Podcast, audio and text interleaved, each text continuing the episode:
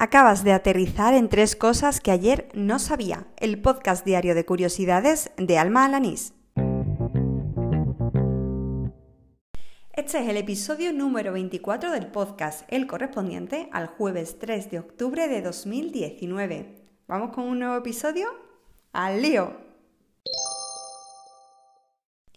Hoy he descubierto lo que son las casas de gula eran como nuestros restaurantes, pero en el siglo XVI, porque por lo visto hasta aquella época lo más habitual eran las tabernas, que eran sitios donde solo se bebían. Sin embargo, algunas de ellas empezaron a ofrecer comidas y por eso se les llamó casas de gula. Otras evolucionaron un poco más y además de ofrecer eh, bebida y comida, ofrecían alojamiento por la noche y a eso se dio el nombre de fisgones, bueno, los Airbnb de la época.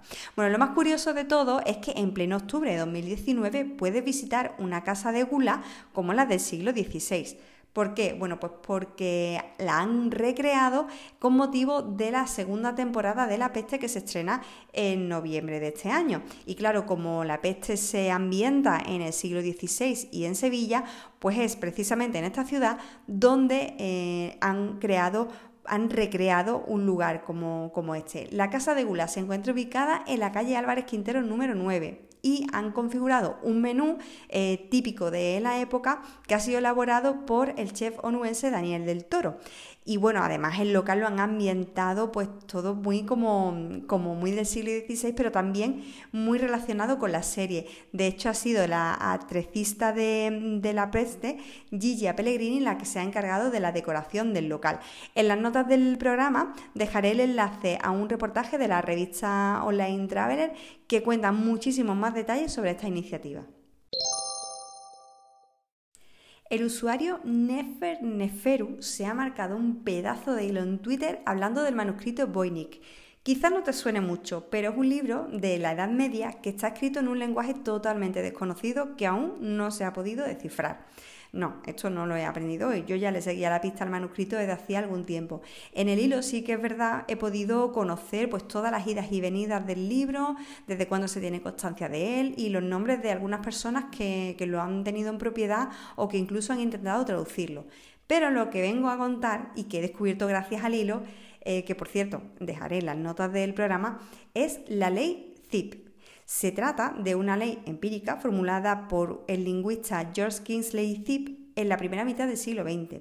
Y según esta ley, todas las lenguas tienen una frecuencia de aparición de determinadas palabras que se puede expresar con una fórmula matemática. No, no la voy a reproducir aquí porque tiene símbolos que es que no he visto en mi vida, Julio. Lo cierto es que esta ley es fundamental para determinar si una lengua es natural, o sea, si es real, o si es ficticia. Por ejemplo, las lenguas inventadas por Tolkien en su obra no cumplen con esta ley, pero sí lo hace el idioma en el que está escrito el manuscrito Voynich. Así que muchos de los expertos que lo han estudiado, aunque no han conseguido descifrarlo, se aseguran de que se, aseguran que se trata de una lengua real, aunque no se tenga constancia de cuál es. A principios de semana, cuando hacía el balance de mi primer mes con este podcast, pedí un poco de feedback sobre el contenido y la verdad es que no ha tenido mucho éxito. ¿eh? Yo a ver si con este llamamiento se anima alguien más y me dice qué es lo que le parece el podcast y qué contenidos echan falta o qué cositas le gustaría escuchar o, en fin, un poco de feedback, vaya.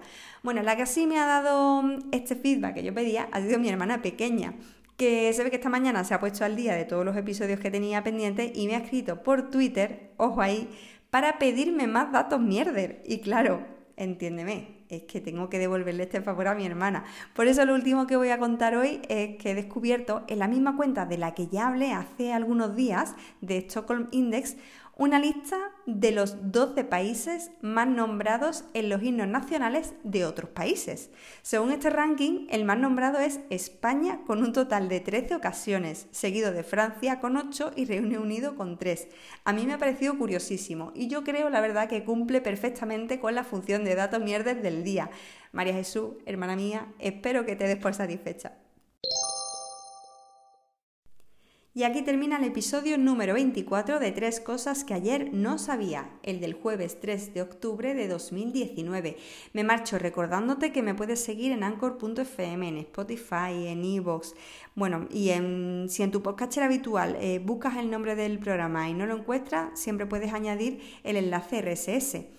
Y además, si me escuchas en Apple Podcast, pues mira, no estaría de más que me dejaras una valoración de 5 estrellas, si puede ser. A mí me encuentras en Twitter por arroba almajefi y me encantará recibir, pues lo que os comentaba antes, ese feedback, eh, tus sugerencias, ideas, nuevos conocimientos, cualquier cosa que me sirva para mejorar este espacio y que sea mucho más entretenido.